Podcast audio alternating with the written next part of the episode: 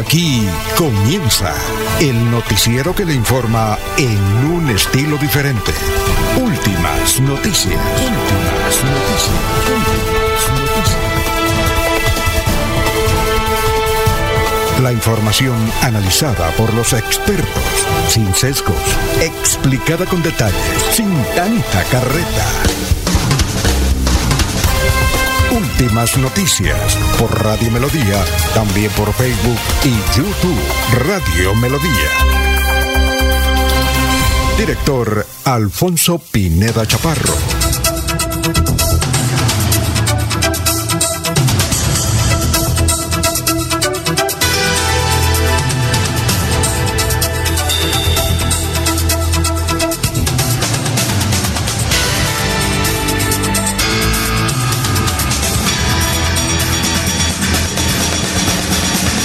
Gracias a Dios. Hoy es eh, miércoles 15 de febrero del 2023. Nos abre el micrófono Arnulfo Botero Carreño para hablar por Radio Melodía 1080M, Melodía en línea. Estamos por Facebook Live, estamos por YouTube. Gracias por la sintonía, muy gentiles. Eh, bueno, hoy es 15 de febrero, ha lloviznado en la capital santanderiana o llovido desde las 10 de la noche en algunos sectores de la ciudad bonita y de su zona de influencia, básicamente el área metropolitana. Hoy 15 de febrero es el Día Internacional de las Campañas contra el Cáncer Infantil, según las Naciones Unidas. Bueno, un día como hoy en 1564 nació eh, Galilei en eh, Galilei en, eh, eh, en Pisa, no me, así en Italia, este gran científico físico que fue muy perseguido por las organizaciones cristianas. Bueno, un día como hoy en 1905 muere Legis Wallace, gran escritor. Uno era, escribía muchísimo, no recuerdo la novela de él, pero exitosa, el señor Wallace. Un día como hoy en 1973 Kit Van Belé defendió con éxito su título mundial frente al puertorriqueño José Márquez. Un día como hoy en 1976 fue secuestrado el presidente de la CTC, Confederación de Trabajadores de Colombia, José Raquel Mercado. Lo secuestró el M-19 y luego lo asesinó y dejó su cadáver en un sitio urbano de la capital del país, el M19. Un día como hoy en 1976. Un día como hoy en 1945 nació Richie Ray, el hombre que con Bobby Cruz conformaron un espectacular dueto de salsa. Se volvieron cristianos, tienen iglesia propia. Por aquí vienen a veces en misión de música o en misión pastoral. Han venido varias veces a la ciudad de Bucaramanga. Bueno, un día como hoy, en el 2021, falleció Johnny Pacheco, dominicano, músico también. Miramos cómo está el dólar. El dólar está a 4.773 pesos. 4.773 pesos. Son las 5 de la mañana, 6 minutos. Vamos a saludar a nuestros compañeros que ya están en la mesa real de Radio Melodía. Laurencio Gamba está en Últimas Noticias de Radio Melodía 1080 AM. Bueno, bueno, bueno, cinco o seis minutos. Don Laurencio, ¿cómo se encuentra? ¿Qué ha habido? ¿Qué ha hecho? Pues bien, Alfonso, el cordial saludo para usted, para la señora Sara Prada Gómez, para Arnulfo Otero Carreño, que está en la parte digital. Tanto la señora Sara Prada Gómez como Arnulfo, pues hacen posible que este audio y todo lo que hacemos llegue a ustedes, amables oyentes. Y a dos personas muertas se eleva el hecho violento ocurrido en Tolú entre hinchas del Atlético Bucaramanga y comunidad de Tolú. Ayer entre 5.000 y 8.000 personas salieron a caminar o a marchar en apoyo a las políticas del presidente Gustavo Petro, que ayer en un discurso de una hora y media dio a conocer su proyecto de reforma en Colombia. Hay escasez de leche en Tona y la región. En Berlín el litro de leche en este momento está costando 3.500 eh, pesos. Por el frío y heladas el ganado en varios sectores del departamento de Santander solo están comiendo sal y agua, pero a alto costo para la producción de leche y carne. Hoy continúa la vigilancia en las vías del departamento de Santander y área metropolitana por la marcha que será en contra del presidente Gustavo Petro y sus políticas. En el área metropolitana de Bucaramanga y los municipios de Santander se mantiene el suministro de productos para la canasta familiar, pero con alto precio, es decir, están caros los productos que consumimos.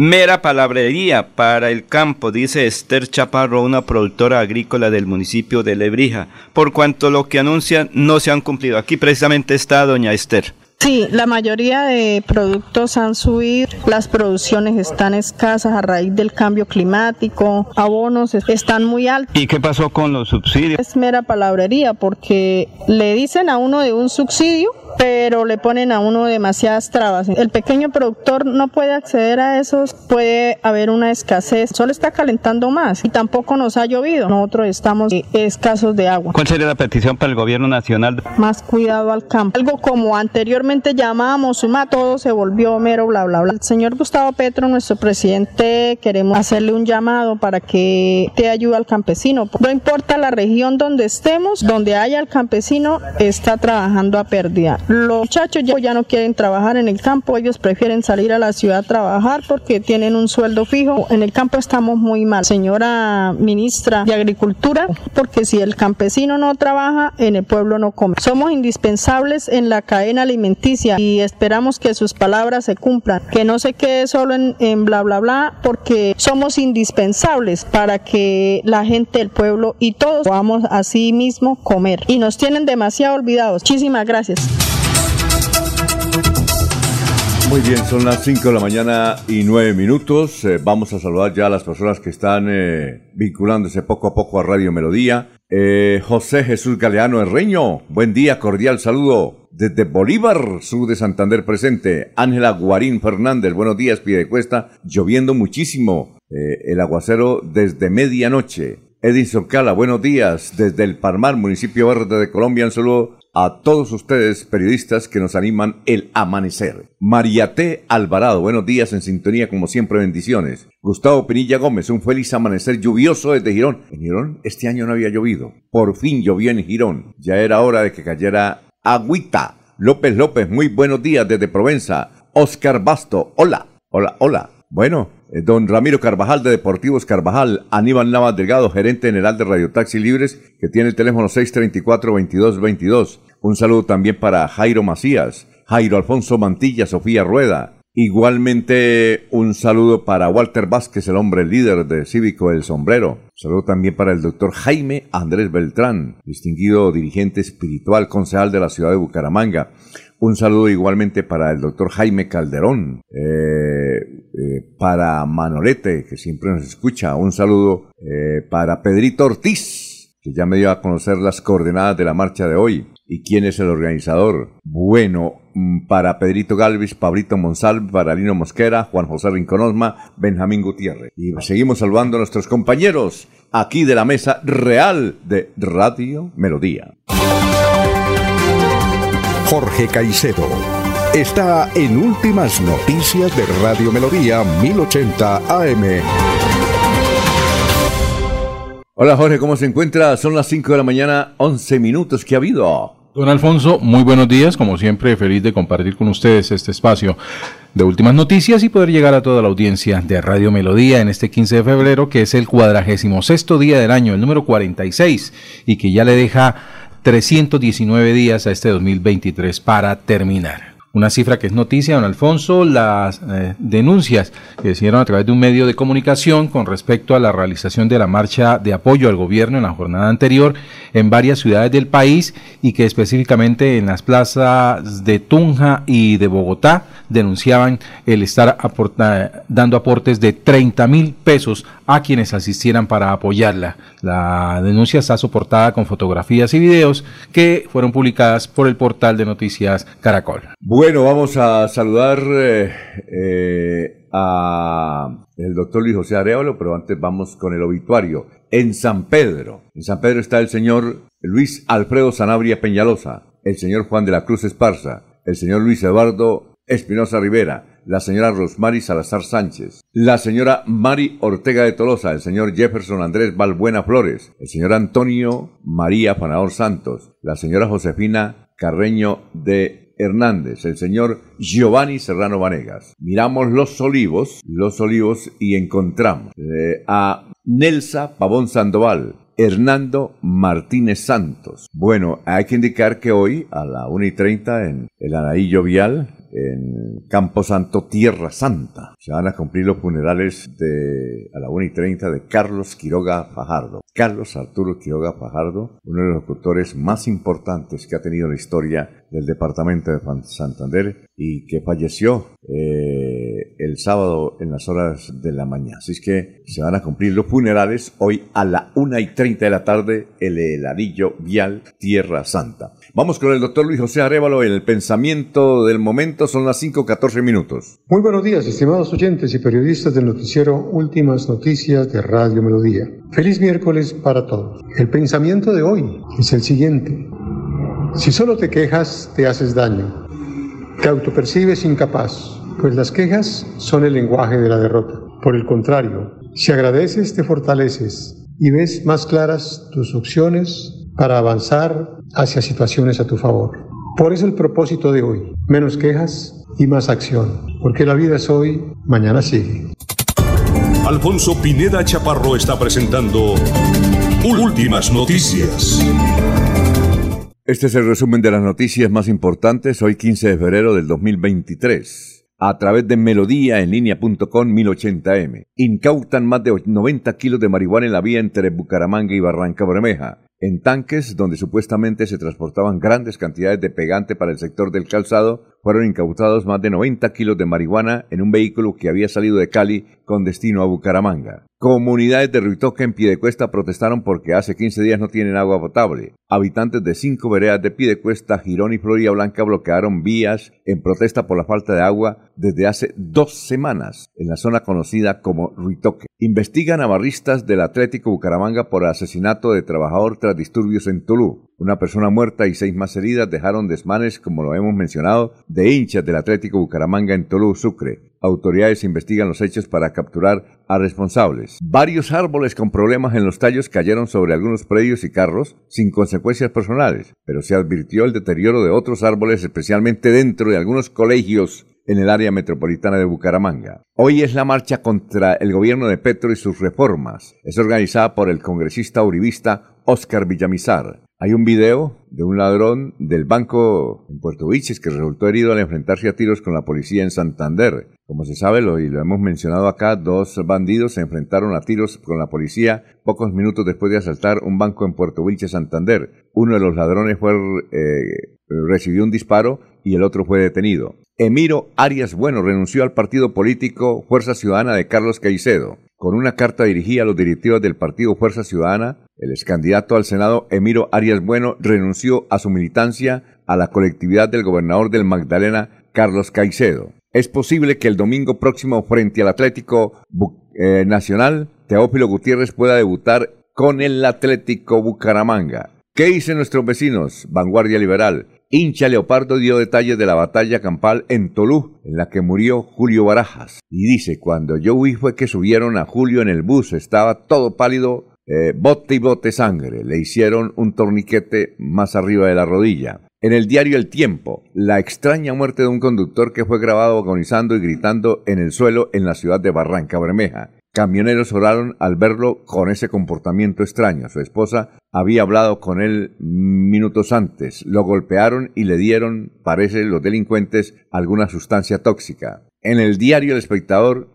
trae este título. Mi hijo no es un delincuente. Habla papá del agresor de Daniel Castaño. Es el aficionado que ingresó al estadio de Ibagué y le pegó a un jugador de millonarios. El diario El Frente titula hoy en primera página con foto y todo, Rafael Marínez, concejal de Florida Blanca, aspira a la alcaldía de esa ciudad. Pregunta del día en Melodía. ¿Cree que con marchas a favor o en contra del gobierno se solucionan los problemas del país? ¿Sí o no? Hasta aquí el resumen de Melodía en línea.com.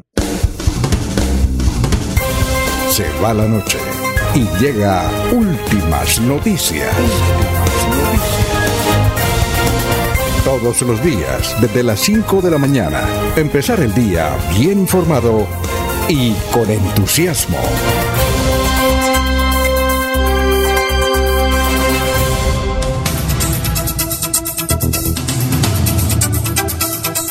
Cinco de la mañana, 19 minutos. Vamos a saludar a Miller Arevalo. ¿Cómo se encuentra Gran Miller en este 15 de febrero, eh, día de la quincena? sí, señor, buenos días. Pues ojalá sean buenas noticias este 15 de febrero, día de la quincena, así como usted lo dijo. Y pues ayer parece que se vendieron bastantes flores y hubo comercio a la hora de la noche para la cena, invitados por el día de la San Valentín. Eso sí es cierto. Oye, eh, hoy la marcha, y vamos, cuando tengamos ahí el video, eh, Oscar Villamizar lo pasamos. Bueno, hoy hay una marcha que es exactamente igual a la que hubo ayer. Lo que pasa es que esta tiene otros, es de, gente más veterana, ¿no? Eh, empieza a las 10 de la mañana en la Puerta del Sol, lo mismo que ayer. Eh, ayer fue por la tarde, esta es por la mañana, hoy empieza a las 10. La organiza Oscar Villamizar, el representante de la Cámara. Es una gran responsabilidad de él porque parece que nadie más le va a colaborar o algo. En todo caso, ahí se va a mostrar. Vamos a ver cómo les va a los uribistas. Aquí, por ejemplo, me dice un oyente uribista, dice, no, yo estoy mamado ya de tantas marchas. Entonces, sí, es que esta es la gente ya más o menos a otro estrato, ¿no? Como estrato 3, 4, 5, 6. Es decir, generalmente los que están contra Petro son los, los de billete, ¿no? Los de la 27 para arriba, más o menos. Pues esa es la percepción que, que dice la gente que tiene uno, ¿no? Bueno, entonces va a ser desde eh, la Puerta del Sol, viene por la 27, baja por la 36, y llega hasta el Parque García Rovira por la mañana. Y seguramente será una marcha tranquila porque no sabemos si el Partido Conservador Laurencio va, a apoyar a, Óscar Oscar Villamizar en este intento. Claro que el Partido Conservador, el problema es que unos están con el gobierno, ¿no? Entonces es yo con yo, entonces no puede, ¿no? Pero, por ejemplo, ¿usted va a ir o no? Ayer estuve caminando con la marcha. Como periodista. Pues, Alfonso, como ciudadano, porque de todas maneras soy periodista, sí, claro. Bueno, ¿y hoy va como, como, hoy va a ir a la marcha como periodista o como Sí, señor, porque si yo quiero estar bien informado, tengo que estar eh, donde esté la noticia, como dicen por ahí. Y ayer caminé. Donde la noticia se produce ¿Se acuerda? Sí, señor. Caracol se la comunica. Ayer estuve ahí y sí vi mucha gente, ayer, sobre todo personas de la tercera edad, Alfonso. Eh, estuvo, por ejemplo, el eh, concejal de Bucaramanga, John Claro, con su barba larga, igual que muchos pensionados amigos que estaban ahí caminando, así como también desde Barbosa vino gente y de otras regiones del país, de García Rovira. Ayer asistió mucha gente a caminar, por eso yo dije que entre 5 mil y 8 mil personas caminaron según... ¿Cuántas? ¿5 mil? 5 mil a 8 mil personas. ¿En serio? Sí, señor. Eso es fácil, a través de un eh, estos aparaticos que vuelan se pueden tomar todas las uh, mediciones. Alfonso. Y si usted lo dice hay que creerlo porque usted fue, yo no fui. usted sí, fue, entonces dice que entre 5 mil y 8 mil personas. O sea que Oscar Villamizar tiene que llevar 10 mil, ¿no? Sí, Alfonso. No, difícil. Claro que él sacó 50 mil votos a la sí, pero que en todo el departamento, ¿no? Pero creo que va a salir mucha gente de todas maneras, los que están inconformes, los que no les gustan los cambios, los que de todas maneras votaron en contra del señor presidente Gustavo Petro. A mí me parece que, el, no sé, tengo la percepción que ayer fue mucha gente porque también fueron los educadores. Y los educadores. Ah, sí, el sindicato de educadores de Santander. Y eso sí tienen gente, ¿no? Eh, pero ellos casi nunca les Uno que otro estudiante. no, jóvenes, eh, un grupito de jóvenes. ¿Muchachos de la hoy no, no participaron? No muchos. No, eso no, esta oportunidad no. Se acaban de participar hoy. Pero, será los de la Pontificia, las de la UNAP, Resulta irónica la participación de los educadores en la marcha de ayer, considerando que estaban protestando, eh, apoyando la reforma a la salud, mientras que el proyecto que fue presentado eh, no contempla el cambio del régimen al cual ellos están vinculados. Entonces, ¿por quién estaban, a quién estaban cuidando los educadores en la marcha de ayer? Sí, ayer, eh, ayer había una confusión porque, exacto. porque primeramente si están, como decimos en santanderiano, arrechos con el con Petro, unos educadores, ¿no? Pero resulta que el régimen de ellos no se toca. salieron a apoyar el régimen de ellos, del que tanto se quejan. Que es muy malo. Pues según, ellos, ¿no? No, no, de verdad, Jorge, de verdad es muy malo. Es pésimo. Ellos tenían un excelente servicio de salud, era el mejor. Yo recuerdo que hace unos 20 años, don Laurencio decía, oye, qué bueno tener una, una, una, salud como la que tienen los maestros. Pero se, pusieron a politiquear y el gobierno... Que fue, Ley 100 que modificó muchas cosas. No, no, no, no, eso fue desde el 2010 más o menos, porque recuerda que... Ley 100 modificó... Recuerde que en el 2005, 2003 eh, estaba Salud, Sol Salud. Y ellos, pero eran prestadoras de no, servicios pero Estaba Finsema, Finsema. Finsema, fue operador por muchos años. Muchos años, creo que Finsema se acabó y era excelente. Yo recuerdo que eso era, era cinco estrellas ese servicio. Así es. Pero se pusieron a politiquear, llegó, no sé qué, qué presidente llegó y, lo cogen a uno, como cuando lo cogen a uno, ¡chas! ¿no? Y, Pero Alfonso, los les acabaron y les acabaron el sistema. Realmente, Jorge, yo he comprobado si hay servicio malo de salud, es el de los maestros. Y han muerto muchísimos. Ellos mismos han denunciado. Don Laurencio los ha entrevistado acá. Pero ayer salieron a apoyar el, régimen que los tienen. Exacto. y, exacto. Lo que pasa es que también eh, es claro que si el proyecto de, reforma a la salud fue presentado 24 horas, ninguno de ellos tiene la capacidad de haber leído y analizado el, documento, ¿no? Entonces, tal vez salieron engañados a, marchar por. Vamos a saludar a Enrique Ordóñez, que nos escucha a esta hora a Manuel Galvis. Eh, saludos a la mesa y muy buenos días. Manolo Galvis. Camilo Hernández, buen día. Dios bendiga su vida y todo el equipo de trabajo. Eh, Luis eh, J. Palgo, buen día desde la vida, la Vía Las Flores del municipio de Río Negro para todo su equipo periodístico. Excelente noticiero. Muy bien, son las 5 eh, de la mañana, 25 minutos. Y sí, que me decía mi gran hermano. También nos escucha Mary Anne Perdomo. Ayer fue una de las pocas congresistas que caminó, igual que Edgar Solier Millares, nos escucha también. William Mantilla Rueda nos escucha en Bogotá. José María Vesga dijo, oiga, y todos los días a las 5 lo pongo, pongo el radio en sintonía todos los días, dijo José María Vesga. Y don Jairo Alfonso Mantilla dijo, oiga, aquí estoy escuchando los y se les olvidó mi saludito hoy, que es lo primero que hago en el día, escuchar a Radio Melodía. Como dijo Peter Albeiro allá en Miami, yo dijo, a veces cuando me acuerdo lo pongo. ¿A qué hora es que tengo que ponerlo? Un saludo para Peter Albeiro. Bueno, son las 5 de la mañana, 26 minutos. Eh, entonces, vamos a, desde luego, el profesor Enrique Ordóñez, vamos a, a, a, escuchar y a ver a un Oscar Villamizar. Porque creo, Jorge, es el único representante de la Cámara, el único político y el único que está invitando a la marcha, ¿no? A nivel nacional es María Fernanda Cabal y aquí en Santander es Oscar Villamizar. Vamos a ver cómo le va. Vamos a ver cómo le va.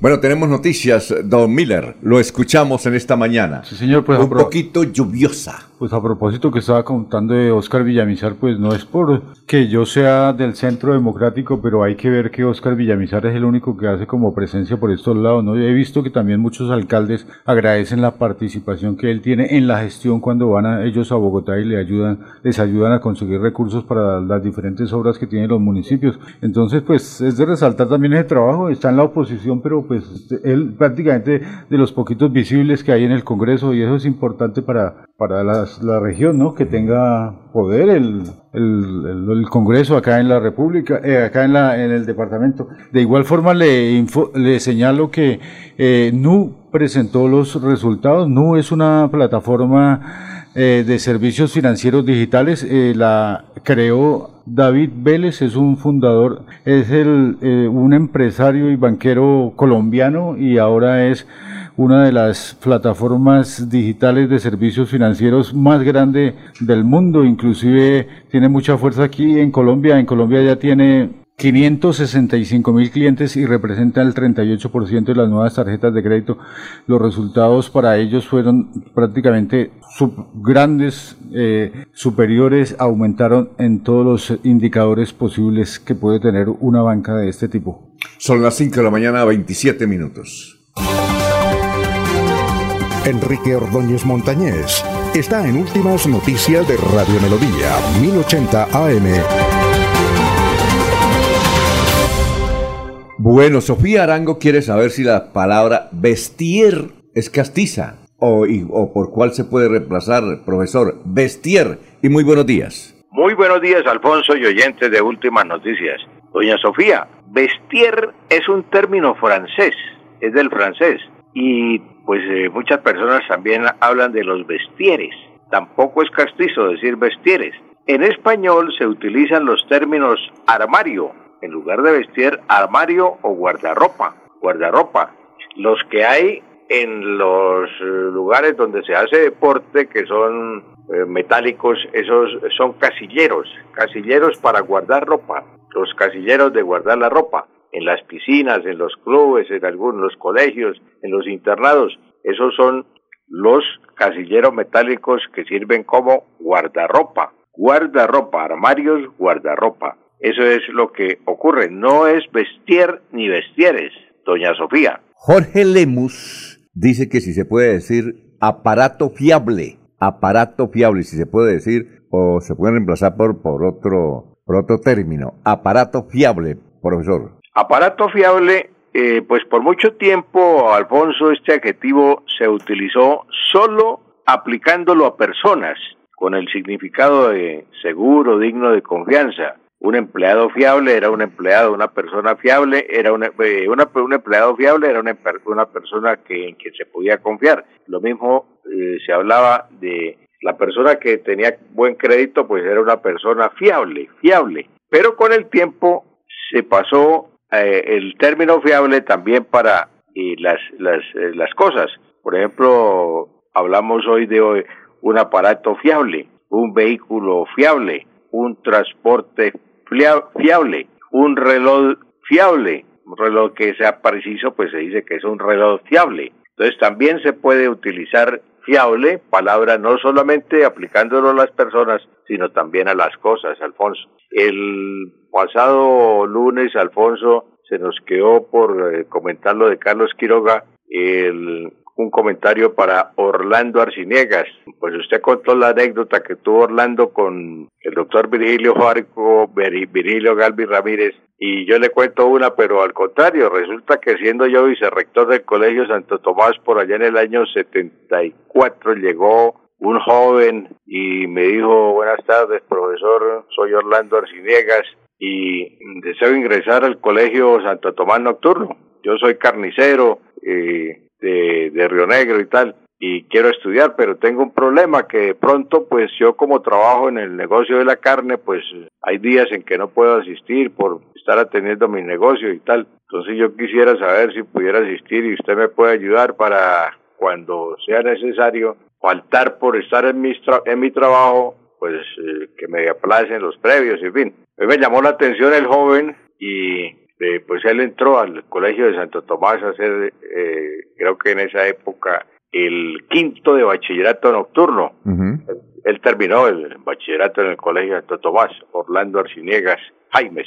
Entonces, pues a mí me llamó la atención por la manera como él llegó y le dije, claro, Orlando, pues yo lo puedo ayudar y tal. Me llamó la atención por el interés que él tenía en terminar su bachillerato. y, entonces, eh, eso, eso prueba pues de que él era una persona eh, organizada, de empuje, siempre pensaba hacia adelante. Ah, bueno. Entonces eh, pasa la tumba de Orlando Arciniegas, eh, Jaimes, un empresario aquí de Santander, ya Alfonso comentó el pasado lunes la vida de Orlando Arciniegas. Pase en su tumba y para tus familiares, su esposa, sus hijos, nuestra sentida nota de condolencia, Alfonso. Profesor, muchas gracias, muy amable. Que pase un buen día. Nos vemos el, mier el, viernes. Es que ya sí, cómo no, Alfonso. Bueno, muy amable, muy gentil.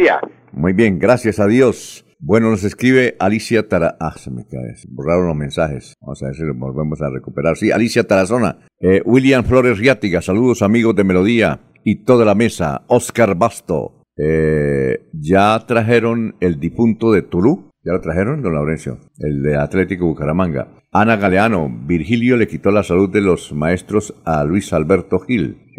Manuel Galvis, ya lo mencionamos. Bien, ¿ya lo trajeron el cadáver de, del muchacho? Yo creo que sí, ¿no? ¿Sí lo trajeron? Tal vez no, porque creo que fue atendido allá en un centro ah, asistencial y todo el proceso, porque como fue un hecho violento mientras que hacen todo el, rigor. Son las 5.34. En Melodía valoramos su participación.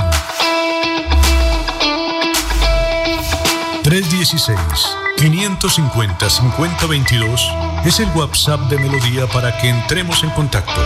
Envíenos videos o fotografías de las noticias de su comunidad y las publicaremos en nuestros medios digitales. 316-550-5022, el WhatsApp de Melodía para destacar su voz. Melodía, la que manda en sintonía. Prepárate para el nuevo año escolar con la mágica Feria Escolar 2023. Este año tenemos más facilidades para ti. Solicita tu crédito cada SAN y paga mensualmente con tu cuota monetaria o con tu nómina. Pide tu crédito hoy en este número o escanea el código para más información. Estudie en Uniciencia es de 1.250.000 pesos. Horarios flexibles, calidad docente y educación al mejor precio. Uniciencia te acerca a tus metas. Matricúlate en el 317-667-0986 www.uniciencia.edu.co. Matricúlate en el 317-667-0986 o si no, en la página uniciencia.edu.co. El día comienza con melodía. Últimas noticias, 1080 AM. Bueno, son las 5 de la mañana, 36 minutos. Vamos con noticias. Eh, Jorge, mientras tanto aquí René Alexander Parra Castellano nos está viendo. Feiser Ramírez dice, Petro, amigo, el pueblo está contigo. Cambiar sí es posible. Ley 100, salud y pensiones. Ley 50, trabajo. Bueno, noticia, Jorge. Don Alfonso, en el barrio La Paz, comuna 3 del municipio de Barranca Bermeja, fue encontrada una granada de fragmentación. El artefacto explosivo fue hallado por la comunidad enterrado al lado de un caño que atraviesa el sector. Por eso fue necesario el arribo de un grupo antiexplosivos que ubicó, desactivó y retiró la granada de la zona. Según somos informados por la comunidad, llegamos al lugar eh, y se evidencia que en los alrededores de una construcción se encuentra el objeto. Se encuentra una granada que estaba al parecer enterrada desde hace mucho tiempo, dijo el mayor John Erazo, comandante de la estación Barranca Bermeja de policía. Por fortuna, el artefacto explosivo fue retirado de la zona residencial. Eliezer Galvis está en la ciudad de Medellín. Bueno, noticias Miller y se prepara el historiador don Laurencio para conocerle las noticias de hace 50 y hace 25 años. Miller, lo escuchamos. Sí, señor, el equipo de protección al consumidor de la Secretaría del Interior hizo eh, 67 actividades de visita y control a establecimientos que comercializan útiles y textos escolares y encontraron que prácticamente el 90% de los negocios cumple con lo establecido, mientras que 7 de ellos no han cumplido en cuanto a que los precios no están visibles, algunos están desactualizados los precios y otros no manejan lista de precios visibles en la lista física según la funcionaria Tatiana Monsalve, quien fue la, quien es la coordinadora de las inspecciones de policía y quien la, y quien encabezó el procedimiento de, de la alcaldía de Bucaramanga y la equipo de protección al consumidor. Saludamos a don Rafael Horacio Núñez, es alcalde de Girón. Bueno, vamos con usted, Carlos Augusto González, con la historia de la noticia. Carlos, lo escuchamos. Buenos días a la mesa de trabajo y a los oyentes. Esta fue la noticia más relata de nuestro departamento hace 50 años. El consejero presidencial Hernando Barjuch y miembros de la Comisión Octava de la Cámara de Representantes acompañan al director general de la Aeronáutica Civil, Jorge Barco Vargas, en su visita a Bucaramanga con el objeto de firmar las escrituras que protocolizan la compra de los terrenos e instalaciones del aeropuerto Gómez Niño por parte del municipio de la Nación. Por medio del decreto 253 de la Gobernación se creó en Málaga el Instituto Politécnico Femenino, el cual funcionará con sujeción a los planes y programas del Ministerio de Educación y hace 25 años fue noticia lo siguiente. El ministro del Interior, Alfonso López Caballero, señaló en forma tajante que no se puede pensar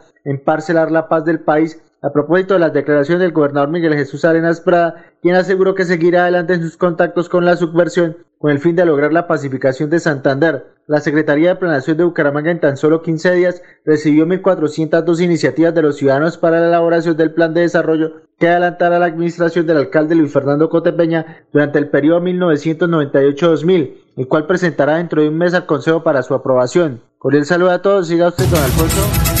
Gracias, muy amable. Noticias, Muchas gracias, son las 5 de la mañana, 39 minutos. A ver, don Laurencio, ¿qué recuerda usted de esas noticias? Alfonso, hace 50 años estaba trabajando por el aeropuerto Palo Negro y el Gómez Niño, que las tierras de un lado y del otro fueran legalizadas para todo esto, lo que hoy se conoce como... ¿Estaba trabajando usted? No, todavía no, pero ya estábamos. Ah, sí, no, yo, ah, eh, pensé que era que usted estaba trabajando ya en el Gómez Niño. No, que, no, que no. es un barrio de Bucaramanga. Sí, uno llegaba cuando venía de provincia a mirar, por ejemplo, el despegue de esas pequeñas aeronaves, porque recuerde que en Barrosa tenemos el aeropuerto que era La Esperanza, y allí se decía, viene de Bucaramanga un avión. Para eso era un motivo muy especial. Alfonso López Caballero, que eh, viene a Bucaramanga y le dice al entonces gobernador Miguel Jesús Arenas, tranquilo, no se preocupe que la paz la manejamos aquí en Bogotá como siempre, centralizada porque recordamos que para aquella época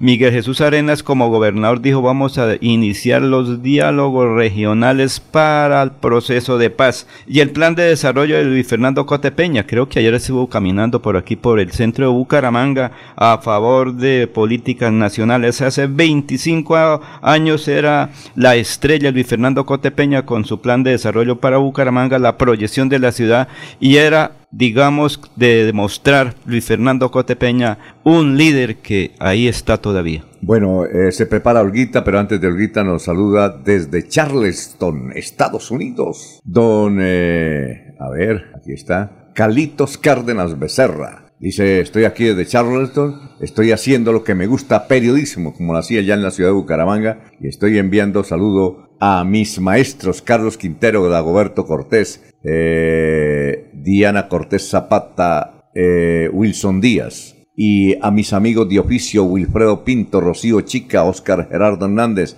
Maritza Cueto. saludo muy amable. Carlos Cárdenas, nos vamos con Olguita, son las 5.41 minutos. Olga Lucía Rincón. Olguita, ¿cómo está? Tenga usted muy, pero muy buenos días. Buenos días, Alfonso, para los compañeros en la mesa de trabajo y todos los oyentes de Últimas Noticias de Melodía. Bueno, vamos a hablar de los resultados que viene desarrollando el equipo de protección al consumidor de la Secretaría del Interior de Bucaramanga sobre los controles a los establecimientos que venden útiles escolares. Dialogamos con Tatiana Monsalve, ella es la coordinadora de inspecciones de policía, quien nos entrega este balance. Hemos encontrado que alrededor del 90% de los establecimientos visitados cumplen con lo establecido en la Ley 1480-2011 y que 7 de ellos no están cumpliendo con lo referente a la norma en cuanto a que los precios no están visibles al público, algunos se encuentran desactualizados y otros no manejan lista de precios visibles sino el código QR, lo cual pues a través de la circular única de la Superintendencia de Industria y Comercio que se emanó el año pasado, los establecimientos deben contar con una lista física. Eso conlleva eh, la apertura de procesos administrativos sancionatorios con miras a establecer o a imponer multas de alrededor de 100 salarios mínimos mensuales legales vigentes. Tenemos todo un plan de trabajo para el año 2023. Iniciamos con todas las actividades económicas enfocadas a papelería y útiles escolares y así seguiremos para los demás establecimientos comerciales de la ciudad de Bucaramanga. La funcionaria también indicó que desde la Oficina de Protección al Consumidor se tiene todo un plan de trabajo para este año, iniciando con actividades enfocadas a útiles escolares, luego continuarán con otro tipo de establecimientos. Alcaldía de Bucaramanga, de la mano con la Superintendencia de Industria y Comercio, tiene al servicio de la ciudadanía una oficina para que los consumidores puedan presentar sus quejas cuando sientan vulnerados sus derechos ante la adquisición de un bien o servicio. Recordemos la dirección donde está ubicada la Casa del Consumidor en la carrera 15, número 3159, Centro Comercial Fegali. Con esta información me despido. Continúen con más en últimas noticias. Un feliz día para todos. Muchas gracias, Olguita. Son las 5.43. Funcionario de una empresa de telefonía se electrocutó en pie de cuesta. El percance se presentó sobre el mediodía de ayer en el sector de Guatiguará, donde los operarios de una reconocida empresa de telefonía y televisión realizaban cambios en el sistema de cableado y falleció. Hay que tener mucho cuidado. Oiga, don Laurencio. Señor. Estamos viendo primera página del diario El Frente. ¿Qué dice? Otro precandidato del Partido Conservador a la alcaldía de Blanca y es un fuerte candidato que es el ex concejal, expresidente del consejo, Rafael, Rafael Marín, ¿no? Marín Lozano. Rafael, hijo de Antonio Marín. Eh, hace cuando se, hace cuatro años él se iba a lanzar y le decían a Héctor, a Héctor Mantilla que, que lo apoyara, y no lo apoyaron, el hermano del actual senador, de, la, República. Entonces tenemos cuántos precandidatos. El doctor Jairo Alfonso Mantilla, que es uno, es el más fuerte. El padre Fabio Osorio. ¿El padre Fabio Osorio? Sí, ¿se acuerda que...? Pero veo que está haciendo convenios con otros. ¿Eso se puede? No, es que todavía no hay nada, Alfonso. Ahorita es, ahí sí, como dijo alguien, mera palabrería, porque cualquiera puede ser aspirante a ser candidato. Oiga, con cédula en mano, pero todavía no hay nada, Alfonso, porque es, es candidato cuando esté inscrito y tenga, el, o mejor, cuando tenga el aval y la inscripción, ¿sí? Entiendo que don Jairo Alfonso Mantilla ya recibió la documentación para pedir el aval y creo que ya pidió ese aval conservador Entonces hay que estar pendientes de todo eso. Pero es un proceso apenas, comienzan los procesos. Unos lo harán por recolección de firmas, otros lo harán con el aval de partidos políticos. Esas son las dos modalidades que hay. Oiga, Jorge, entonces el Partido Conservador peleando, ¿no? Sí, don Alfonso, está, ¿cómo podríamos decirlo? Para no decir, está roja la situación, está roja la pelea, ¿no? Está roja no, porque sí, está, está el café a 40. Exacto, está a 40 en las cosas en el Partido Conservador. Resulta que eh, el actual presidente, el senador Carlos Andrés Trujillo González, se jugó su última carta para aferrarse al cargo ya, como... Ya llegaría el exterior. No, ya llegó hoy, incluso expidió una circular, la 223, eh, eh, para los miembros del Directorio Nacional, en los cuales les decía que como consecuencia de las movilizaciones convocadas por los partidos de oposición para el día mañana, es decir, hoy 15 de febrero de 2023, y en virtud de lo dispuesto en el artículo 51, inciso segundo de los estatutos del Partido Conservador colombiano, se aplaza la convocatoria del Directorio Nacional prevista para el día 15 de febrero. O sea, para hoy. Exacto. Eh, para el día 22 del mismo mes y año en el mismo lugar y en la misma agenda en temas que señalaba la circular 123. La firma obviamente Carlos Andrés Trujillo González. Sin embargo, la convocatoria por parte de los eh, miembros del directorio, los direccionistas, que son además los más poderosos dentro de la colectividad, eh, se sostienen en que la reunión será hoy a partir de las 7 y 30 de la mañana en la sede del Directorio Nacional Conservador. Lo firma Marcos Daniel Prada, Efraín Cepeda, Luz Marina Campos, eh, Marcos Gómez, Juan Camilo Cárdenas Luna, Juan Camilo Fuentes Pumarejo, Jesús Contreras Rodríguez, Luis Carlos León Vargas, Blanca Cardona Incapié y eh, Guadí Mansur Inbet. Va a haber, va a haber golpe de Estado. Sí, Eso porque, tiene que además, el ejército. porque además la convocatoria que ellos hacen eh, dice claramente que el motivo de la cita es con el fin de elegir mesa directiva del Partido Conservador. O sea, que- ¿Algún santanderiano ahí, don Laurencio? ¿Usted sabe algo? Alfonso, José María es que- Vesga, algo como... No, no, no, eso es nacional. Mire, ¿quiénes forman...? José, José María Vesga tiene porte nacional. No, pero es que eso, el directorio nacional conservador está. Primero son los senadores y luego los representantes a la Cámara. Y de ahí para abajo siguen otras personalidades de las regiones. Pero en este momento, según los estatutos, el partido a través de los senadores y representantes a la Cámara pueden tomar sus decisiones. Hay- es normal porque hay que leer los estatutos del partido, Alfonso. Va a salir Se tenía previsto que el 15... Juego. Va a salir No, es normal en los partidos, Alfonso. Claro, hay un sector que está opuesto a las políticas del actual presidente de la República y ellos quieren comenzar a manejar todo. Es- el señor antioqueño dice que está a favor de Petro porque Petro. él vino desde el comienzo está con Porque Petro. tiene, ¿cuál es el tiene apenas un puesto es que tiene el Partido Conservador? No, tiene varios. Tiene, varios, sí, tiene tiene. la aeronáutica civil, Uh. tiene coljuegos. eh, no, no, tiene el Ministerio del Transporte. Y, Ah, recuerde que de, de no. Piedecuestas, de Lo Florida que- Blanca, salió una persona, no sé si hoy lo, lo echen ya también, Lo que porque pasa a- él llega al Instituto Nacional de Vías, Invías, Ah, sí, es santanderiano. Pues de, de, Pie- de Florida Blanca, fue secretario de infraestructura del anterior alcalde Héctor Guillermo Mantilla. Entonces yo creo que ahí está todo eso, ahí poco a poco se soluciona la situación y eso es apenas azul de metilena que hay en Bogotá por estos días. Lo que pasa es que todo lo, lo que reclaman lo- lo- la directiva del Partido Conservador es que es uno solo quien está comiendo de la torta que está sirviendo el gobierno. El señor Trujillo. Exacto, y Sí, los señor. demás. eh, y eso de tener novia, pero no poder darle besos, pues no. No, es difícil. Es como tener que, que dice que tiene novia en, en otra parte, ¿no? Sí. Exactamente. Sí. Bueno, perfecto. Son las 5.49. Estudia en Uniciencia desde 1.250.000 pesos. Horarios flexibles, calidad docente y educación al mejor precio. Uniciencia te acerca a tus metas. Matricúlate en el 317-667-0986 www.uniciencia.edu.co Matricúlate en el 317-667-0986 o si no, en la página uniciencia.edu.co. Se va la noche y llega últimas noticias. Todos los días, desde las 5 de la mañana, empezar el día bien informado y con entusiasmo.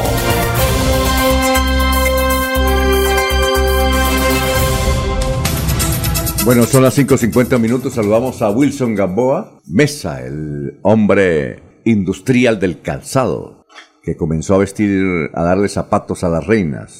Cuando se habla de calzado en Santander hay que hablar de Wilson Gamboa. Nos tiene buenas noticias a esta hora de la mañana. Wilson, lo escuchamos aquí de Radio Melodía. ¿Cómo se encuentra? Juancito, discúlpeme, un muy buenos días. Saludo a los oyentes y a toda la audiencia de Radio Melodía, a su equipo de trabajo y feliz, exitoso y productivo día para todos, Alfonsito. Bueno, perfecto. ¿Qué, actividades eh, usted nos va a anunciar, eh, usted como máximo dirigente del calzado aquí en el área metropolitana? Bueno, Alfonsito, sí, con mucho orgullo y la verdad con el apoyo hoy de las entidades transversales y gubernamentales que siempre han mirado la industria del calzado pues como el potencial, el focalizador, lo que nos identifica a los bumangueses. Volvemos con una versión más de la Feria Internacional del Cuero y del Calzado, Esposo Inducal Cuero 2023 que se hará a cabo eh, a partir del día martes 21 de febrero, miércoles 22, jueves 23 y viernes 24 en las instalaciones de Neomundo, máximo escenario de, de eventos y convenciones que hoy tiene la ciudad de Bucaramanga. ¿Quiénes pueden asistir? ¿Quiénes pueden ir a ese evento? Bueno, hay una convocatoria generalizada a nivel de Colombia y Latinoamérica, tanto para fabricantes de calzado, materias primas, tecnología y, eh, lógicamente, los compradores. Vienen, tradicionalmente nos visitan de todos los rincones de Colombia y de algunos países de Latinoamérica.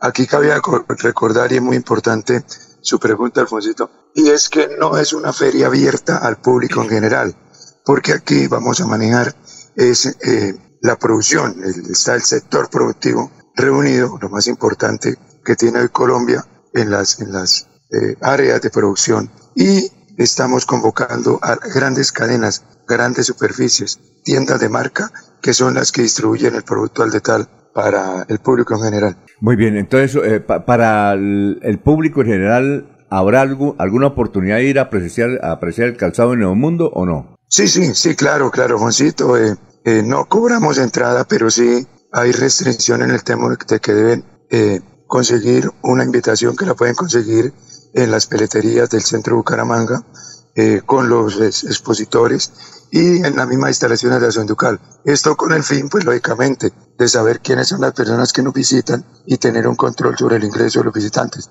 Pero puede ir la gente a admirar pues las bellezas del calzado que se hacen en Bucaramanga y Colombia pero sí hay que advertirles pues que no van a conseguir calzados de tal, porque es que a veces se hace una convocatoria abierta, las personas van y dicen, no, pero es que no me vendieron los zapatos. No, allí no les van a vender zapatos de tal. Entonces, en las pasarelas, en la noche, también pueden ir a admirar todo lo que se va a exponer aquí en los desfiles. Cada día, al finalizar la jornada, van a haber pasarelas eh, para que precisamente los empresarios puedan exponer parte de todo lo que están exponiendo en el recinto ferial. Eh, es decir, eh, esta feria es importante, es organizada por Wilson Gamboa y su gente a su inducal. ¿Usted todavía está entregando el zapato a las reinas de belleza? ¿Cómo le parece, Alfoncito? Llevamos 22 años en esa ardua eh, y pues muy responsable, pero muy gratificante tarea. Hace 22 años recuerda que por una idea muy visionaria de Iván Moreno Rojas, inclusive está de, de pésames por la muerte de su hermano y independientemente de la condición por la que hoy esté pasando, pues el sector del calzado le debe mucho a este personaje, porque fue quien nos abrió las puertas en el concurso nacional de belleza. Wilson, muchas gracias, muy amable por haber estado aquí en Radio Melodía, muy gentil. Éxitos en todas las actividades, muy amable. Alfonsito, y espero que como siempre contar con su grata presencia y todo su equipo de trabajo, ¿no? Al periodismo, mi gran sentimiento y saludo de de gratitud y respeto porque siempre están pendientes de las cosas buenas que hace Asunducal y lo que se genera desde Bucaramanga para todo Colombia. Y éxitos, allá estaremos. Son las 5 de la mañana, 55 minutos, antes del invitado de don Laurencio, que nos, eh, Laurencio se pateó, así se llama, ahí está bien, yo creo que está bien aplicado el término, se pateó la marcha ayer y se va a, patir, a patear la de hoy también. Va a estar eh, estuvo ayer en la de los petristas, va a estar hoy en la de los uribistas. Saludamos al, denunciante que, abre bocas tiene para este momento a las 5.55 sobre el tinto político. Don Alfonso, el, buenos días. Muy buenos a días. toda la mesa de trabajo, a todos los oyentes de Radio Melodía. Pues el tinto de hoy viene con tres sorbitos. A Vamos a tomándolos muy rápido. Sí, claro. Pienso que ustedes ya lo comentaron en el día de hoy. Uno es el tema, ya dicen algunos que cae una de las fichas más poderosas de los Aguilar en Santander. ¿Cuál es? El doctor Ricardo Flores Rueda. Ya se confirmó eso, ¿no? Que Señor. fue sentenciado a cinco años de cárcel. Así es. Él era asesor, él fue jefe de gobernanza, nos, nos comentaba de, de Florida Blanca, la alcaldía, y ahora eh, estaba como asesor. Sí, don Alfonso, pues ya se dice que, que una de las fichas de la Casa Aguilar cae, ¿no? Porque quedó en firme la condena por ¿No el será de la casa de Luis Alberto Gil de- Castillo? Bueno, pero le voy a decir, don, don, don Laurencio, por qué dice que es una ficha de los Aguilar y que cae. Porque el delito, primero que todo, es por contratos sin cumplimiento de Cuando requisitos legales. Cuando salud. era secretario de salud Del coronel de- coronel Hugo Aguilar. Pero recuerden también que fue secretario de salud también en el gobierno de Richard Aguilar. Y asimismo fue secretario de las TIC en el gobierno actual de Mauricio Aguilar. Y también el último cargo que tuvo, pues ya lo decía usted, don Alfonso, fue, eh, estuvo en el gobierno de Miguel Moreno como jefe del gabinete del alcalde. Entonces, por eso digo que ya están diciendo que esa ficha poderosa de los Aguilar cae y que se suma a los problemas que se le vienen presentando a la Casa Aguilar. Vamos a hablar más dáticos de eso, es interesante. ¿Y el, ¿Y el otro asunto que usted va a tocar cuál es? Bueno, yo no sé si tocarían la renuncia de Emiro Arias a Fuerza Ciudadana. Un poquito. Y tenemos, obviamente, los datos, como hemos eh, acordado, como le hemos dicho a la audiencia, sobre los posibles candidatos en Carmen de Chucurí. Muy bien, Carmen. Bueno, don Laurencio, entonces escuchamos sobre los resultados de su, participa- su participación, no, su cubrimiento. Participación suena como a, a estar inte, no, su cubrimiento periodístico y como ciudadano de la marcha de ayer, de los petristas. De todas maneras, suma uno cuando camina, eh, sea a favor o en contra, y se suma, Alfonso. Cambio con marchas participantes en Bucaramanga. Es que ayer observé mucha gente y muchos amigos, Alfonso, que salieron ahí. No diga que yo estoy aquí. Le dije, no, tranquilo, no se preocupe. Por que- ejemplo, ¿quiénes? Alfonso, si me dicen que no diga nada, ¿qué voy a decir? Eso, eso se dice, es eh, eh, un secreto a voces. Pero Alfonso, escuchemos qué dicen los participantes del abuso de los sindicatos de trabajadores y en fin, cantidad de personas que estuvieron en esta marcha ayer. Héctor Rojas, del abuso y del pueblo. La marcha es un, un gesto, digamos, de muy, muy significativo para el apoyo que le damos a los proyectos de gobierno de, de Gustavo Petro y Francia. Es ratificar la voluntad que manifestamos en las urnas y ratificarla en las calles. Pues no vivimos del petróleo, no vivimos, es una parte importante de los ingresos y se tiene que hacer una, una transición prudente pero se tiene que hacer. En ningún momento se ha dicho que vamos a, a dejar de, de- de sacar utilidades del petróleo, se ha dicho que se tiene que hacer una transición. ¿Su nombre? Gladys Salinas. ¿Qué piensa de la marcha de la gente, del pueblo? Estamos aquí marchando para apoyar al gobierno de la vida, eh, por el cambio, por lo que tanto soñamos en muchos años de tener un, un cambio, un gobierno diferente, un gobierno del pueblo. Y aquí estamos para apoyar las reformas de nuestro presidente Gustavo Petro Urrego y nuestra vicepresidenta Francia Márquez. ¿Se requieren las reformas? Sí se requieren, ese es el cambio. Sí, por supuesto que se cumplieron los objetivos de esta movilización nacional en respaldo al gobierno de Petro y Francia Márquez y especialmente en respaldo a las propuestas de reforma a la salud tan necesaria para el pueblo colombiano, de la reforma laboral, de la reforma pensional y lo que tenga que darse para la educación de este país. Y el pueblo colombiano pueda tener un sistema de salud por fin que beneficie a todos, que le ponga fin al paseo de la muerte, a la negación del servicio, a la violación del derecho fundamental a la salud.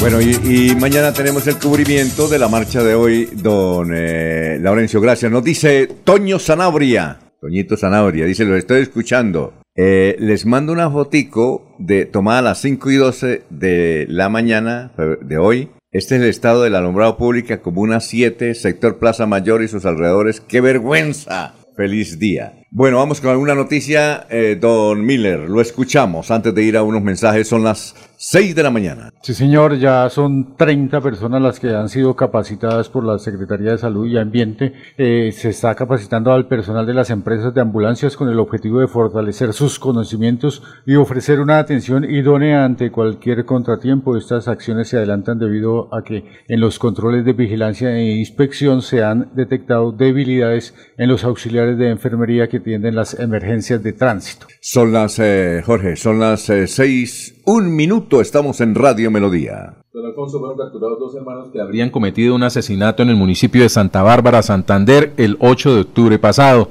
Hasta el municipio de Silos, en norte de Santander, llegaron los investigadores de la SIGIN que le seguían el rastro en los últimos cuatro meses. Con dos órdenes de allanamiento, lograron dar con el paradero de los dos hombres de 41 y 43 años, quienes huían desde que habrían cometido el homicidio de Arnoldo de Jesús González González.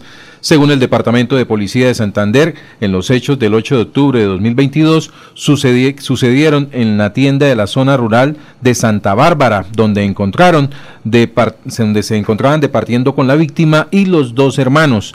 Los temas de intolerancia, estos, eh, estos dos últimos habrían arremetido contra la vida del señor Arnoldo, quien a causa de las heridas falleció en el lugar. Los capturados deberán responder por el delito de homicidio agravado. Son las 6 de la mañana y 3 minutos. Nelly Parra Arias dice buenos días para la mesa de trabajo de Últimas Noticias de Radio Melodía y a toda su amable audiencia desde Florida Blanca, Carmen Elisa Balaguera, José Luis Albarracín Ramírez. Buenos días, cojan oficio, no más marchas, por favor. Eh, bien, son las 6 y 3. Aquí Bucaramanga, la bella capital de Santander. Transmite Radio Melodía Estación Colombiana, HJMH, 1080 kilociclos, 10.000 vatios de potencia en antena, para todo el oriente colombiano. Cadena Melodía, la radio líder de Colombia.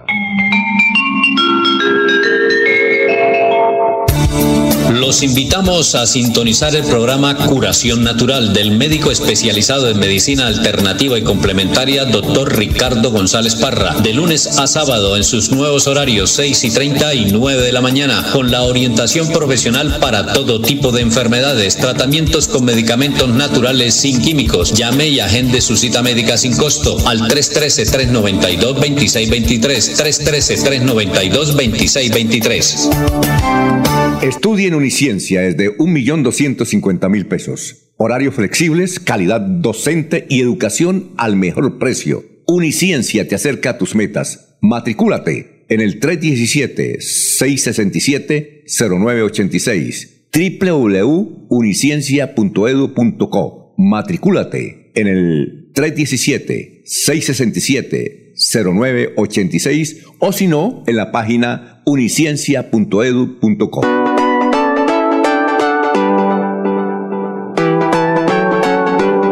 Melodía, Melodía, Radio Sin Fronteras. Escúchenos en cualquier lugar del mundo. Melodíaenlínea.com es nuestra página web.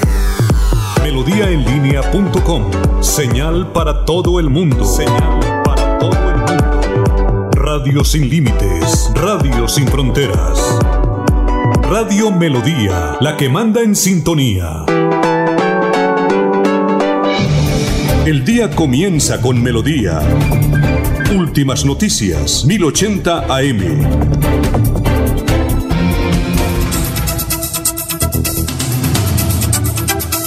Tenemos las 6 de la mañana, 4 minutos. Fundación Renace en edad dorada. Gracias por la sintonía. Aquí está Oscar Villamizar. Se echó al hombro Oscar Villamizar esta marcha. Yo no he, no he, no he visto otro video, no he visto otras invitaciones. El único que está invitando a la marcha hoy es Oscar Villamizar, que puede ser positivo si llena la plaza porque don Laurencio, que calculó entre 5, es que entre 5 mil y 8 mil será entre 5 mil y 6 mil. No, 5 mil y 10 mil. Alfonso, yo les pregunté a, los, a las personas que estaban es ahí. la diferencia. Entre 5 mil No, y no, 10 no, mil. no, Alfonso, es que eso se puede medir. Ahorita hay aparatos arriba Sí, que le miden a uno todo. No, no, eso. yo estoy de acuerdo con usted. Eso no- pero diga entre 5 mil y 5 mil 500. Pero los- entre 5 mil y 10 mil es con mucha De los aparatos que están tumbando en Estados Unidos y Canadá. ¿sí? No, sí, no, pero, pero aquí los local ahí, ¿sí? Mi sobrino maneja un poco, ¿no? De aparatejos de esos que yo no sé cómo lo ¿Y hacen. él da esa diferencia tan, Y- tan grande? No, Alfonso, porque es 5.000 que hay y una 10.000. cosa bien interesante. Lo que pasa es que toca ir y mirar uno las cosas. Mucha gente llegó ahí a la plaza y se retiraron. Muchos amigos, nos vemos, me saluda Alfonso, mañana nos escuchamos. Le dije, hasta luego, buenas ¿Qué, tardes. qué amigo para? Alfonso. Deme la salude. No, no, no. Me dijeron, dígale a Alfonso que los saludamos, que todos los días los escuchamos, pero por favor no me den mi nombre. Y si uno le dice eso es de confianza, ¿qué tal yo ponerme a dar esos nombres? Perdería claro, la mal. confianza de las personas. Los amigos que, que lo- que le colocaron la capucha a la imagen de Luis Carlos Galán. A los CRM Jiménez, fue. Sí, imagínense, disfrazaron la imagen de Luis Carlos Galán. Quedó disfrazado de, de mandadero del, del asesino de Luis Carlos Galán. Oye, sí, ¿no? Oye, eh, Laurencio, entonces, entonces es que... Y muchos de ellos nos escuchan todos los días, Alfonso. Entonces yo sé quiénes estaban ahí, amigos, gente de Barbosa, gente de aquí del área metropolitana. ¿Vinieron de otros municipios? Sí, sí, señor. Vino gente. ¿Vino sabe que- Cascarita? Él es funcionario público, está en Bogotá. Ah, él le tocaba ¿Cas- en ¿Está Bogotá. trabajando? Sí, señor. No, friegue. Sí, sí. ¿Y tiene mucha plata que hace allá? Como que es uno de los, eh, creo que trabaja en la procura, en la Contraloría General de la Nación. trabajo, que- que- es que- como el tercero ahí. Cascarita es un empresario el que, el que, el que produce la panela pulverizada. Esa Eso es Macariza. Es, Macariza lo de la, el- de la familia del alcalde de Barbosa. Que tiene buen billete. Ah, yo no sabía. Sí, señor. Bien. Y, Muy amigo de Petro. Pe- ¿Se Sí, acuerda que claro. Petro vino ahí? Lo Dígame, trajo él. ahora, Alfonso, ¿dónde se quedó Petro ahí? Esa es, la, esa es la pregunta para todos ustedes. Por A eso. ver, ¿quién me dice dónde se quedó? Ah, ahí finca, está. En la finca de Cascarita. Un saludo para él. No, señor, fue en otra finca. Ah, no fue en la... No, señor. No ¿Qué dígame pasa que en la de Tito, Edmundo Rueda Guarín. Mm, Porque si no, no. da un yayo a la... Él se quedó en una finca de Suaita. Ahí Ah. les doy el datico No me diga. confidencial. No, suaita ya es- son palabras mayores. Lo Entonces- pone a uno a pensar mal, Laurencio. Oiga, Laurencio, entonces, Laurencio, pero es que. eh, Lo que pasa es que uno critica a veces cosas, pero sin saber dónde está parada las demás situaciones, Alfonso. Sí, Laurencio, lo que pasa es que tiene una gran responsabilidad Oscar Villamizar. Al único que he visto, inclusive va a salir al aire ahí con ese video, invitando a la marcha de hoy, es, es Oscar. No sé si ustedes han conocido algún Twitter, alguna de, de, de- de algún otro Don, Al- dirigente. don Alfonso, pues Oscar Villamizar es el único eh, representante del Centro Democrático de Santander, digámoslo así, con credencial, ¿no? Entonces, por tanto, la marcha, más allá de que la convoque él, eh, la lidera, es, es la figura representativa del Centro Democrático por ser dos veces representante a la Cámara por el departamento. Pero pienso yo que no solo en la marcha va a estar todo el equipo de él, sino aquellas personas que, pues, de alguna u otra manera no están de acuerdo con las políticas de Gustavo No, Petro. Es que además de los siete congresistas que elige Santander en la Cámara de Representantes, Oscar Villamizar es el único que pertenece a un partido de oposición. Es el único. Los demás todos están dentro de la rosca. Eh, dice liberales. Todos, todos. sí. La pregunta es, de los congresistas de la, ros- de la rosca, ¿cuántos participaron en la marcha de ayer? No, pero por el. doc- eh, eh, por La única ¿Y que yo cuántos pude la observar. promovieron? ¿Cuántos Sí. ayudaron a que saliera? que Exacto, no se sí, vio claro. ninguno que está en el gobierno de Petro, de una u otra forma siendo parte del gobierno y no se vieron promoviendo la marcha. Es un- pa- pareciera como una doble moral. Como No, que no, están aquí, pero no ayudan a promover las marchas, pareciera. No, lo que pasa es que ayer marcharon los amigos de Gustavo Petro y sus políticas. María Anne Perdomo ahí fue una de las organizadoras ayer. Hablé con ella. Lo que pasa es que en el Y el doctor Edgar Millares, que Y Edgar asesor. Millares. O sea, sí hubo él. mucha gente ahí. Y otros me dijeron, Laurencio, no diga nada que yo estoy aquí. Por eso les digo. Entonces. Pero ya dijo la razón. primera. Ay, no, es que ella, ella sí es de, de- de- de Colombia humana. A mí me gusta Mary cómo habla ¿no? A Ella sí a- estuvo. El a pacto, veces la a unos oyentes les saca la piedra, pero me agrada su forma de ser. Eh, tengo una noticia, y que, pero no voy a dar el nombre. Claro, pero, me- pero es que la gente, le- eh, en cambio yo me río, a mí me alegra que usted sea así. No cambie, hermano, no cambie. Si después me dice la gente, Pero oiga, Laurencio, cumplió el ¿por qué dicen que no diga? O sea, si salía a marchar es porque está eh, aprobando de la- la- las políticas. Sí, los, los mismos claro. que salen hoy. Sí, sí, Pues, sí. ¿por, por qué se esconden? Porque van a participar ayer, participaron Ah, ayer sí, y, se- ahora, y van a se ponen una- participar. ah, y no, van a pues así sí participar toca hoy decir que también, no. entonces posiblemente no Alfon- eh, eh, señor denunciante, cuando usted mira unas cosas, dice, por aquí es la cosa bien, ¿cierto? Sí. Mucha gente ayer me dijo, Laurencio, es que yo estoy apoyando a Petro, yo apoyo las políticas, pero soy liberal, soy tal cosa, soy el otro. Le da como pena, No, no, no, no, dijo, es que nosotros estamos inconformes con la clase dirigente tradicionalista. Y vemos que en Petro hasta ahora proyecta unos cambios. Entonces, por eso mucha gente me dijo, Labrencio, no diga nada. Muchos amigos de Alfonso y amigos suyos ahí estaban ayer. Y eso es normal y natural que camine. Claro, como yo estaba como periodista y también, pues si está uno ahí... Y hoy también le van a decir, hoy también le van a decir. Muchos van a decir, Labrencio, no diga nada porque no ve que me echo Pero, Laurencio, hagamos algo. Si usted el día de hoy ve a, a uno que salió también a marchar ayer, denos el nombre. No, porque señor. esos hay. No, porque usted no nos manda a luz. No, no, nos manda a luz. Bueno, vamos a escuchar al doctor Oscar Villamizar. Colombianos y santanderianos, mañana 15 de febrero a las 10 de la mañana en la carrera 27 con 58 hay que salir a marchar. A marchar en contra de un gobierno que no respeta la división de poderes, un gobierno dictatorial, un gobierno que ha subido el precio de los combustibles, que ha subido el precio de los alimentos, un gobierno que hoy premia a los delincuentes por encima de la gente de bien, que premia a la primera línea por encima de los jóvenes que quieren salir adelante y sacar a sus familias adelante, un gobierno que hoy prefiere negociar con narcotraficantes que generarle mayor oportunidades a los jóvenes y a la gente que está trabajando y sacando el país adelante. Mañana a marchar por Colombia.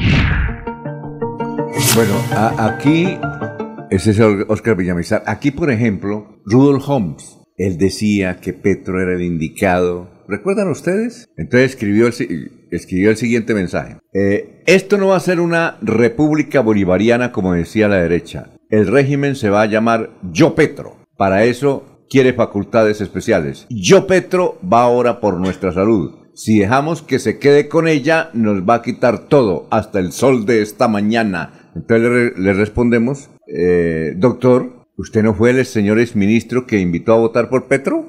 Total. Y lo invitó a votar, yo no sé, yo pensaría que el exministro no lo llamaron a ser parte del gobierno, estaba esperando algo, como pasa en la política local y regional, también pasa en la nacional. Y después ya se empezó a despachar de, de Petro y de su gobierno. Pero él sí, como lo hizo don Alfonso, invitaba a votar por Gustavo Petro. Bueno, son las 6 de la mañana, 11 minutos. Vamos con más noticias. Don Miller, lo escuchamos. Estamos en Radio Melodía. Estamos saludando a Freddy Herney Abril Valderrama. ¿Qué candidatos salieron el día de ayer a marchar y buscar figurar para las próximas elecciones?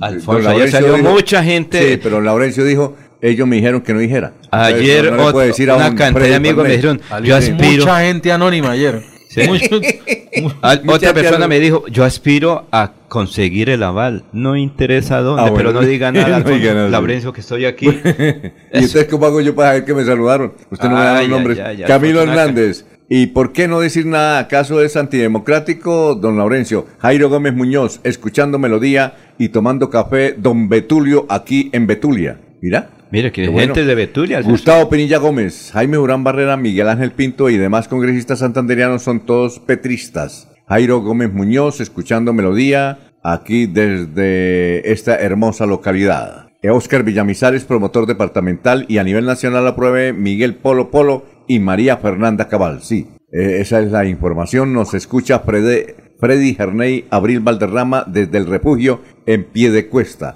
Abel Cadena Huitrago, acá en sintonía. Elda de Pradilla. Muy bien. Eh, son las 6 de la mañana, 14 minutos, y vamos a hacer una pausita y vamos a hablar ahora sí del caso de su tinto político. Ay, pero Alfonso, mire lo que dice aquí esto. ¿Quién? Buenos días, don Laurencio. Yo salí a la manifestación ayer, pero le ruego no dar mi nombre porque fui uribista y no me determinaron para nada. Vea que ahí está la respuesta. Se volvió petrista. No, pero a mí me gusta el periodismo. Eh, Admiro al periodismo de, de Laurencio. Pero es que son mensajes que resentido. Yo sé quién lo hace, ¿no? No, es un quién- pronunciamiento político, sino de resentimiento, de, No, de no, dolor, no, no. de desengaño. No, pero él votó con... Era uribista. Por eso está. Y ahora es está petrista. dolido, está dolido. normal. Pero la política norm- es muy Eso es dinámica. normal en la política. Así como Hoy hablamos, mañana estamos petristas. respaldando y pasado Pero- pero mañana mire, estamos eh, Veo eligiendo. que, veo que es alguien que Oscar Villamizar le quitó la CPS. ¿o no? Eh, eh, Ya- pero ya eso, es eso de petrista. todos modos es normal, la política es normal. Claro, es Mire cómo el La gobierno. política es dinámica, la- claro, miren allá eh, toda la vida eh, el actual senador, presidente del Senado. Roy Barreras. Roy Barreras. Muy buena persona, buen médico. Y termina ya, o sea, esa es la política. Muy bien, son las 6 de la mañana, 15 minutos. Prepárate para el nuevo año escolar con la mágica Feria Escolar 2023. Este año tenemos más facilidades para ti. Solicita tu crédito cada SAN y paga mensualmente con tu cuota monetaria o con tu nómina. Pide tu crédito hoy en este número o escanea el código para más información.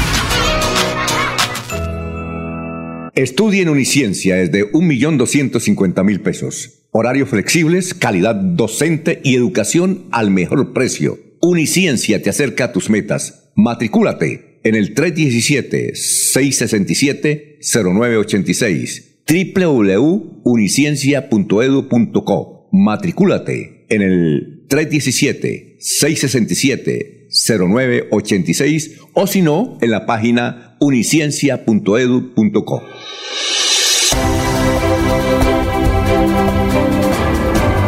Información y análisis.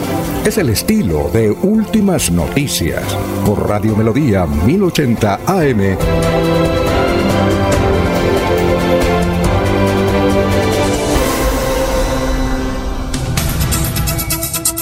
Son las 6 y 16. Bueno, entonces al doctor Ricardo Flores, que es un ingeniero de sistemas, eh, él lo, lo condenaron por cuando era secretario de salud la primera vez en el gobierno del coronel Aguilar, hace como 15 años. Bueno, 2004-2007. Sí, eh, ¿por qué concretamente? ¿Por qué? ¿Qué hizo mal? ¿Qué, qué firmó mal? Don Alfonso, el delito por el cual eh, se le está Sí. eh, condenando es por contratos sin cumplimiento de requisitos legales, cuando era secretario de salud. Ajá. Esa fue la condena, ¿no? Y la condena es de cinco años de prisión Que lo, que lo va a hacer en la, en la casa. ¿no? domiciliaria. Domiciliaria. Cinco años de prisión, pero además de eso una multa de 15 salarios mínimos legales vigentes. Eso no es nada para una persona como Ricardo Flores. Pero ojo, también la, la- la condena va más allá. Tiene una inhabilidad en el ejercicio de funciones públicas por cinco años. Cinco años. Que eso para personas que están en lo público, en lo político, sí les afecta muchísimo. El ¿no? año pasado estuvo, se estuvo hablando que podría ser candidato a la alcaldía de Florida, ¿cierto? Laurencio, Sí, aquí señor, sí. eh, cuando Sí. era jefe de gobernanza y que iba a renunciar para no inhabilitarse. Y acuérdese que él fue concejal de Bucaramanga con, en ese momento, cuando fue concejal, fue la mejor votación, pero también fue representante a la ¿Por Cámara qué partido fue? Ciudadana. ¿Por qué partido? Cuando fue representante de la Cámara Opción Ciudadana. Ahorita no tengo presente, no, no, no lo recuerdo. Convergencia Ciudadana. Eh, Convergencia. fue Convergencia Ciudadana Ah, bueno, y, luego representante de usted- la Cámara. Recuerde usted que él tenía ese proceso y entonces le dijeron, oiga, renuncie porque viene la justicia y lo friega la corte. Entonces él renunció y ingresó, e ingresó, es Freddy Anaya. ¿Recuerda usted que él reemplazó? Ok, sí, señor. Freddy Anaya. Sí, señor. Y, y además fue el, can- el candidato a la Cámara que más votos sacó en esa oportunidad. También. En el departamento de Santander. En, en noviembre pasado hubo una rueda de prensa con, que nos mencionaron que iba a venir la ministra Corcho. No vino la ministra y no vino el viceministro. Y estuvimos en Salud. Es un edificio muy bonito que queda en la 27 con 48, con ascensor y todo grande. Tiene un auditorio espectacular en último piso.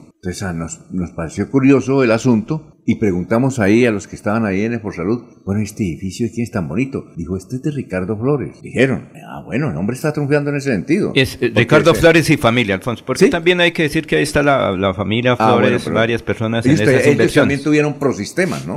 Sí. Sí, también. Él ha sido un académico, además, Alfonso. Solo se le ha conocido Lo a que pasa es Ricardo que cuando Flores. uno se mete en política, hermano, eso. Si ve lo que le pasó a Fernando Vargas cuando era alcalde, también por un decretico, por una cosa, por un chulito y, y fue descalificado. Bueno, esos procesos son muy supremamente delicados. Eso por un lado. Por el otro, pregúntele a Emiro Arias, ya que usted va a hablar con él, el hecho de que haya renunciado a Fuerza Ciudadana no lo inhabilita porque hace parte del partido, porque entonces sería doble militancia. eh, es decir, eso es curioso, esa renuncia. Si él va a ser candidato a la alcaldía, a la gobernación, tenía que hacerlo por Fuerza Ciudadana. Piensa uno. A Total. No ser que- a no ser, Hay, hay que tener en cuenta, don Alfonso, en qué calidad eh, de, de- eh, era, hacía parte de Fuerza Ciudadana. Si era un militante, si hacía parte de la junta directiva. No, es que Él militante. Si renunció era porque era Por militante. eso, pero, pero no hay que, cuando tiene la calidad de militante, no tiene que renunciar un año antes, seis meses antes. Eso es muy frágil. militante. Eso es muy frágil porque allá en el Consejo de Estado,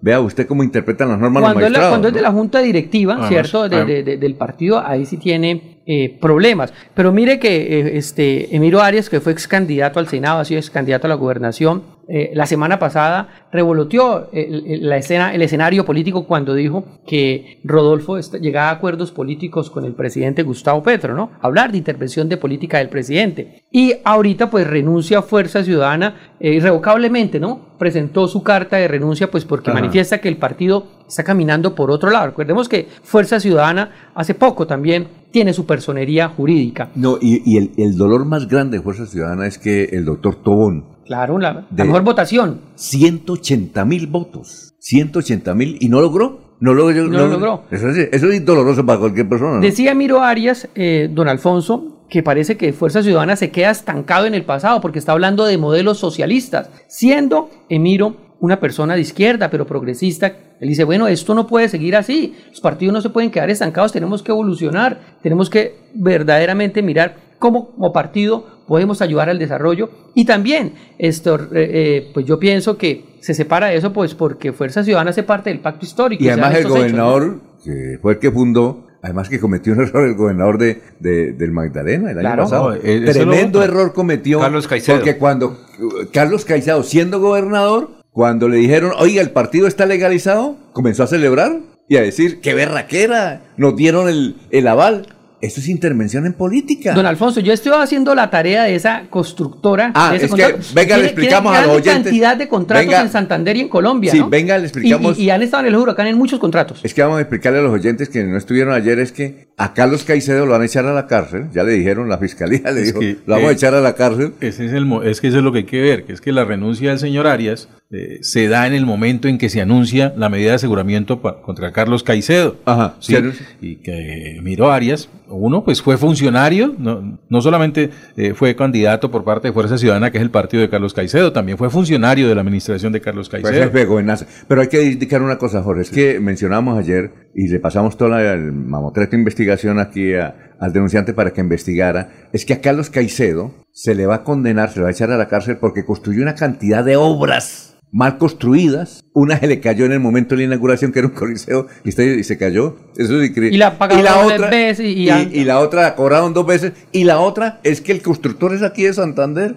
un tipo muy famoso en Piedecuesta, político él, pero yo le dije, no vemos el nombre, sino que usted coge los datos y Porque hay, much- hay mucha información de muchos contratos que siempre han estado en el ojo del huracán. Todos, no, algunos. Pero yo pienso, eh, eh, Jorge, que la renuncia de, de Emiro Arias no es tanto por eso, podría ser, pero no tanto por eso. No, no, es, no. es más el tema político, que, que Fuerza Ciudadana está con el pacto y, y el pacto como que no quiere apoyar, por ejemplo, una, una aspiración a la gobernación. Entonces, de, de Emiro Arias. Por tanto, él ya va a empezar a recoger firmas, ya sea ser candidato a la gobernación o Pero, a la pero alcaldía. el interés si no hay una inhabilidad por eso. Y, y don Pero, Alfonso, ¿qué pasó Ca- con Carlos Caicedo, Román? Caicedo ha tenido un clan en Santa Marta, ¿no? Varios gobiernos, casi tres periodos han sido Mm. todos de la línea política de La alcaldesa. de Caicedo. La alcaldesa de Santa Marta es del grupo político Y el del- anterior también, y Eh, eh. Rafael Pérez, claro, Rafael Entonces, Pérez. la claro. contratación no solo es en Caicedo, sino en ese No, y también de los Cote, los En- Cote allá. de en ese clan, anterior. si se puede decir, en ese clan de Caicedo. Bueno, eh, ¿cuáles son los candidatos? eh, Don Alfonso. De, a la alcaldía del Carmen. Mire, ¿Y por qué es importante los candidatos? Por el asunto de la minería. Mire, don De Alfonso, minería. antes de leer los candidatos, yo quiero también traer otro sorbito de todo tinto político. A ver. Yo no sabía que había un elefante blanco de los muchos que pueden haber en Florida Blanca y ayer lo, lo pude revisar en las redes sociales. Por allá en el 2010, Jaime Flores fue alcalde de Florida Blanca. El gran Jaime. Bueno, y desde allá hasta esos gobiernos que han pasado un elefante blanco, unos centros recreativos, unas piscinas en la cumbre que le hicieron unas inversiones enormes eh, de la gobernación en ese entonces de Horacio Serpa, pero también de la alcaldía de Florida Blanca, como, como 600 millones de pesos, no funcionaron, no funcionaron esas, esas piscinas, se ha vuelto un foco de contaminación y un activista social y político ayer denunciaba, venga, pero ¿qué está pasando? ¿Por qué la desidia? Y es verdad, ah, eh, o sea, y, y presentaban las imágenes desde unos dones, una peor que una cochera de, de marranos, y entonces, ¿dónde están los alcaldes de Florida Blanca? Desde el 2010 a la fecha. Ah, bueno, ¿Sí? perfecto. Vamos entonces con los candidatos en el Carmen. Miren, el Carmen de Chucuri, primero saludar a la doctora Karen Sastre, que está allá con su padre Fernando Sastre, que fue concejal y alcalde de, de Carmen de Chucurí. Bueno, el Carmen de Chucurí tiene 11 concejales. De esos eh, en el 2019 el el alcalde fue Diego Fernando Plata. Obtuvo 3.600 votos, él lo avaló el Partido Conservador, los Verdes y los Liberales. De segundo quedó Alfonso Díaz Montañez, quedó cerca, 3.029 votos. Del Centro Democrático de la U y Cambio Radical. Él actualmente es candidato, o sea, es concejal de la oposición. El siguiente candidato fue Jorge Víctor Beltrán, 485 votos, y Rodolfo, y Rodolfo Landazábal, 176. Entonces, allá se dice que el alcalde podría tener tres candidatos. Y, y, de ahí mira a ver cuál sería el, que, el que le suena, ¿no? ¿Cuáles son? Entonces tenemos a Robinson Almeida Villalba. Él es de extracción conservadora, es un abogado, exsecretario general de la actual administración y también fue personero municipal. Él eh, posiblemente va a ser candidato. Yarín Alberto Maldonado García. ¿Yarín? Yarín Alberto. ¿Hombre? ¿Yarín? Sí. Alberto es el nombre. Yarín Alberto, son dos nombres. Maldonado García fue secretario del Interior del gobierno anterior. También ha trabajado como almacenista en la, en la alcaldía, es docente y de extracción liberal. Y tenemos el otro posible candidato de los tres que puede tener el alcalde, Rubén Amado, exconcejal de la U, cercano a la familia Aguilar. Tiene un grupo de amigos muy buenos empresarios del carbón y de la madera que pueden ayudarle. Y un cuarto candidato que es el de la oposición, que es el que quedó de segundo la vez pasada, Alfonso Díaz Montañez, ha sido concejal, es actualmente concejal por el estatuto de la oposición, ha sido alcalde dos veces, concejal en varios periodos de la U, del Centro Democrático de Cambio Radical, y también muy cercano a los Aguilar. A ver, la de irnos, don Miller. Sí, señor, del 22 al 24 se realizará la vitrina turística de Llanato y la Gobernación de Santander desde la Gobernación de Santander y la Secretaría de Cultura desde ya están impulsando el embalse de Topocoro, un espejo de agua que abarca 7000 hectáreas construido al lado del Parque Natural Serranía de los Yariguíes, un área protegida que preserva el hábitat de más de 560 especies de fauna. El de irnos, Jorge. Don Alfonso, de acuerdo a la información que entrega la Policía Nacional en Colombia durante la jornada de marcha de, de ayer, 12.400 personas participaron en 106 municipios y 28 departamentos. La información la entrega el general Tito Castellanos, jefe de servicios de la Policía Nacional. se nos acabó el tiempo, son las 6 y 27. Ahí está el doctor Ricardo González Parra, médico, y vienen a las 7 los sardinos de Melodía en línea. Últimas noticias los despierta bien informados de lunes a viernes. En todas las áreas de la información regional, un periodista de Últimas Noticias registra la información en Radio Melodía 1080 AM y en melodíaenlínea.com. Director Alfonso Pineda Chaparro.